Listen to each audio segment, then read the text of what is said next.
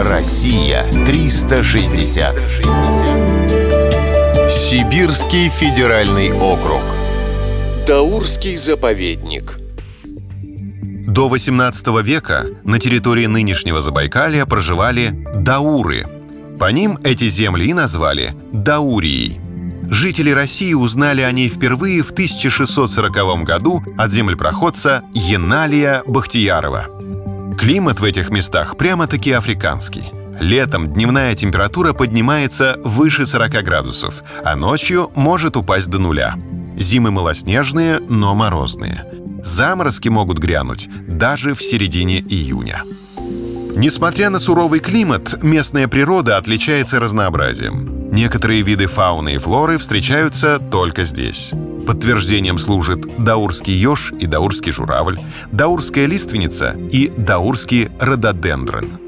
В 1987 году для защиты подобных раритетов был создан биосферный заповедник Даурский.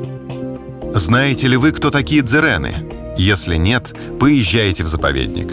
Эти грациозные антилопы вас непременно очаруют. В 80-е годы в Монголии осталось лишь несколько табунов дзеренов. В поисках корма они мигрировали в Советский Союз. К счастью, здесь была заповедная зона, и сейчас в Даурской степи пасется несколько тысяч этих животных.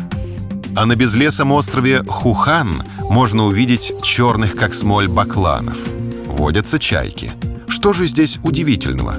В Даурии обитает реликтовая чайка, которая занесена в Красную книгу. Долгое время эта птица была известна только в одном экземпляре, который добыли в 1929 году в Гобе. Типичным краснокнижником считается также даурский еж. Он обожает красные ягодки эфедры, которые обладают возбуждающим эффектом. Так что, если вам на пути встретится хмельной ежик, не удивляйтесь. Россия 360.